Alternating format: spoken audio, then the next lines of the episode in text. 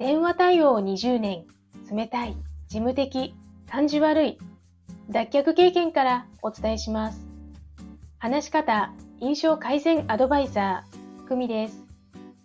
このチャンネルでは、事務職ウーマンがビジネスで信頼を勝ち取る、話し方や印象改善のコツをお伝えしています。今日のテーマは、言葉を短くするコツです。会議や打ち合わせのシーンで意見や感想を求められたとき、なんとなくダラダラ話し続けてしまうことはありませんか？言葉を短くするコツは、一息で話すことです。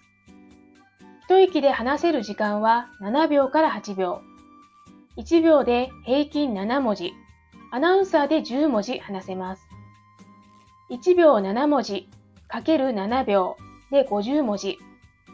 一息で話せる文字は50文字ぐらいと言われています。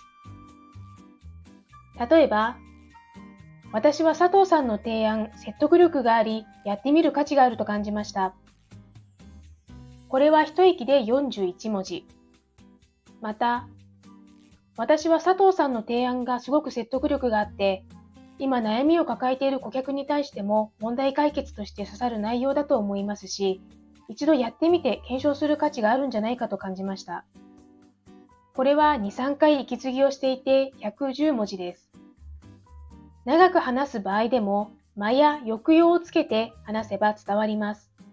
ただその時の考えが言葉にうまくまとまっていない場合、だらだら話してしまう傾向があります。